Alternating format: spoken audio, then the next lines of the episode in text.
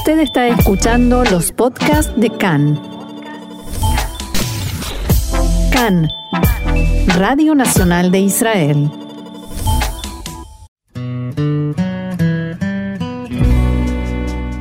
Conversaciones sobre judaísmo, un espacio para la expresión judía desde distintos puntos de vista. Continuamos aquí en CAN, Radio Reca en español, Radio Nacional de Israel. Se acerca Shabbat, nuestro día de descanso, y por eso ya estamos en la sección que hemos llamado Conversaciones sobre judaísmo para aprender, para seguir aprendiendo, esta vez con la valiosa ayuda del rabino Daniel Benitzhak. Daniel, shalom y bienvenido una vez más a CAN en español. Shalom, Roxana. Gracias por invitarme. Un gusto tenerte con nosotros y como estamos en el mes de Adar, se acerca la fiesta de Purim a pasos agigantados, todo nos habla de alegría, a pesar de las circunstancias que nos rodean, ¿no?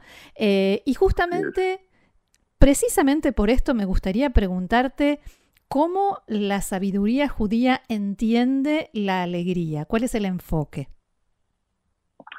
Eh, sí, el, el, tema en sí de la alegría dentro de la sabiduría judía y fuera creo que es un tema muy actual porque eh, estamos en un, vivimos en un mundo, en una época donde la alegría normalmente no es algo, eh, un, estado obvio.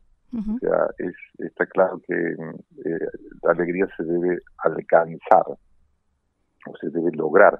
En la, mm, en la sabiduría de Israel em, está asociada fundamentalmente la alegría con un estado que debería ser una base permanente en, en la persona. Eh, trato de aclararlo. Eh, en el Talmud está escrito que cuando eh, comienza el mes de Adar, el mes en el que nos encontramos, una una persona tiene que aumentar la alegría en su vida. Y así como hay otros meses, el mes de Av, por ejemplo, eh, en el que se eh, enseña que tiene que intentar disminuir o minimizar la alegría en su vida. Quiere decir que entre aumentar y minimizar hay un estado permanente que debería mm, todo el año acompañarnos. ¿Y cómo se hace eso? ¿Y ¿Cómo se hace? Eh, primero entendiendo de qué se trata la alegría. Em, el, eh, todo el tiempo hay una, una relación muy interesante entre em, cuánto nosotros nos adjudicamos la responsabilidad de absolutamente todo lo que sucede en nuestro mundo. O sea, si todo depende de mí y todo lo que me vaya a suceder y todo lo que los actos mínimos de mi día a día eh, dependen exclusivamente de mis dos manos, eh, es muy difícil estar alegre, eh, porque todo es muy complicado, todo es muy difícil y el peso que recae sobre mis hombros es enorme. o sea que el poder soltar, el poder entender que tal vez quizá eh, no dependa absolutamente todo de nosotros, mm. es, es, esa puerta que nos abre la posibilidad de eh, sentirnos eh, más livianos, sentirnos más confiados y poder quitarnos ese enorme peso existencial de responsabilidad permanente que caracteriza también al hombre moderno. Ahora, cuando vos hablas de aumentar la alegría o disminuirla, a mí me suena, y no sé si es una interpretación completamente errada, a que tenemos que buscar motivos para la alegría. ¿Sería esa la, misión?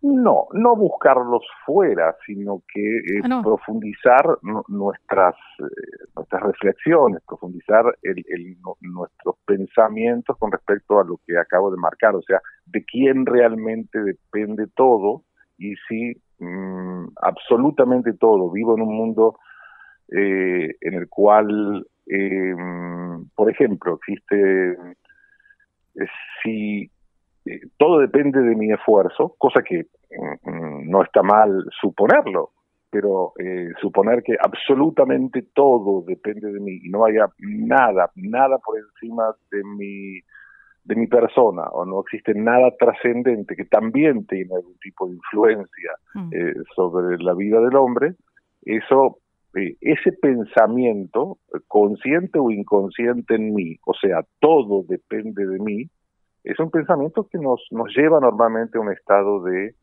eh, vamos a decir, de, lo contrario a la alegría, no sé si a la tristeza, pero una responsabilidad que sea, es bastante cercana a un estado eh, poco alegre.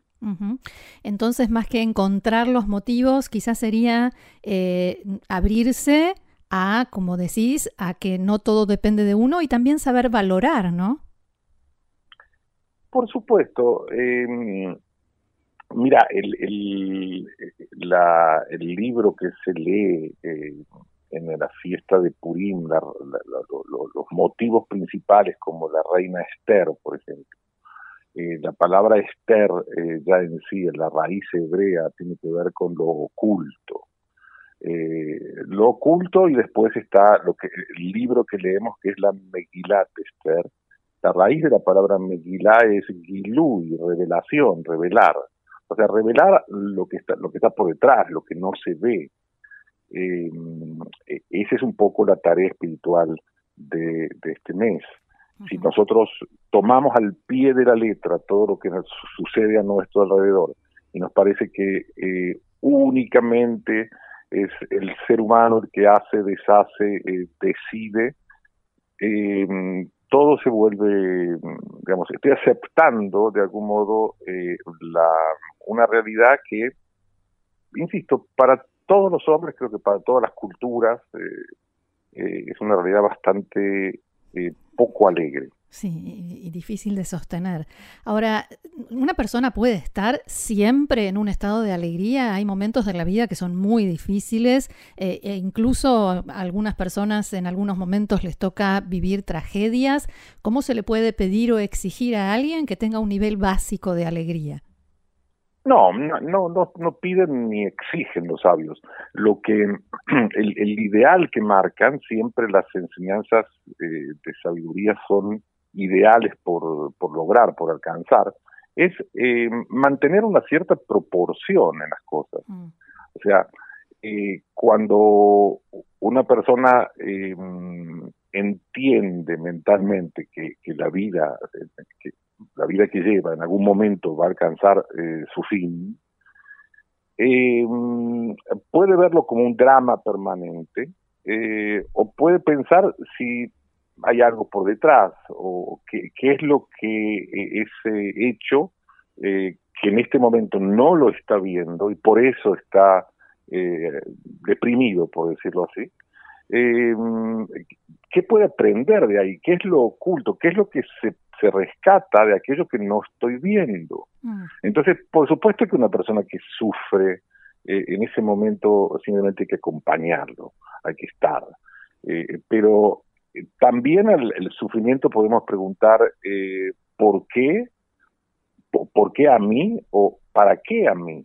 Cuando yo hago la pregunta también del para qué, estoy justamente yendo, tratando de encontrar lo que no estoy viendo y lo que está por detrás. Ese es el estado, es un estado de pregunta permanente, es un estado de poner en proporción eh, cuando a uno eh, se le va un tren, por decir algo, mm. llega dos minutos tarde y se te va el tren, uno puede mm, quejarse de aquí hasta las próximas dos horas.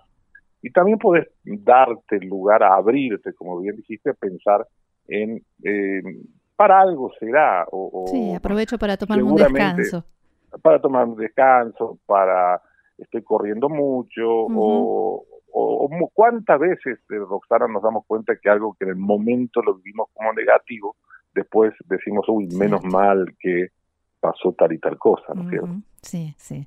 Eh, más allá de lo que mencionabas de Megilat Esther y todas las enseñanzas de Purim, ¿qué otras eh, fuentes o historias o, contenidos relacionados con el judaísmo nos hablan sobre esta alegría de la que nos estás explicando?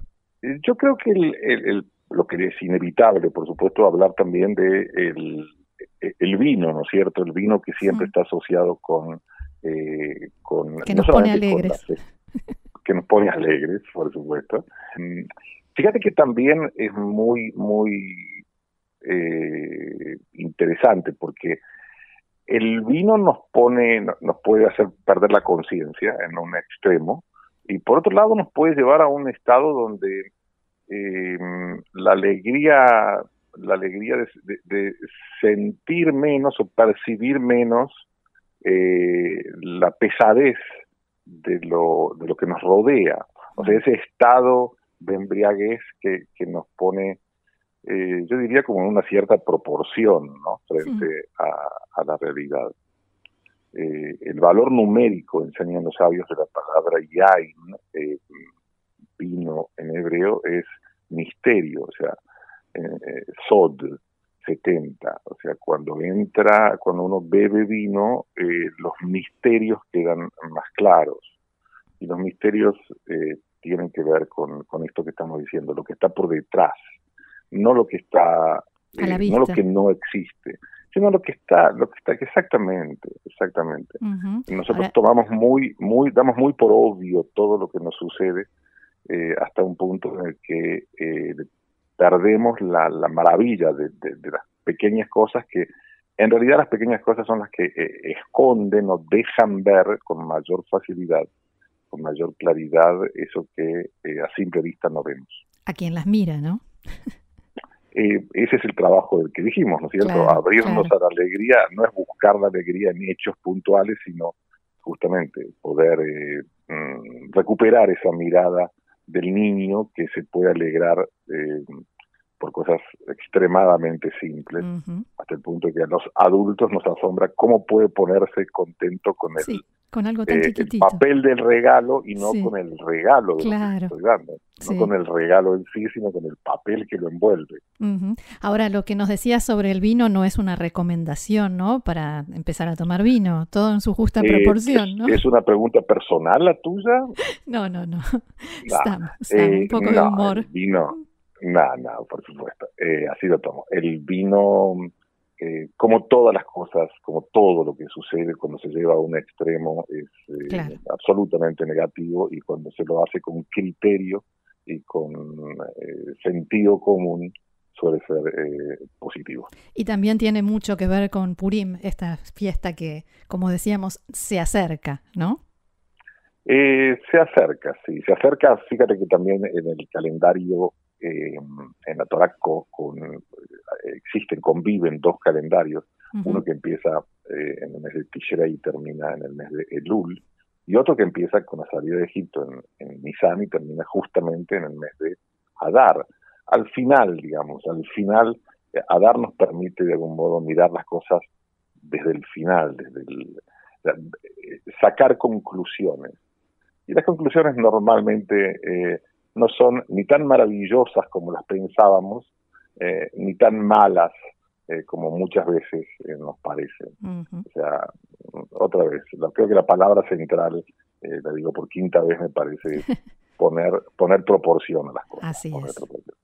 Muy bien, Rabino Daniel Benitzhak, muchísimas gracias y con mucha alegría te deseamos Shabbat Shalom y será hasta la próxima. Gracias, Roxana. Gracias por la invitación. Shalom.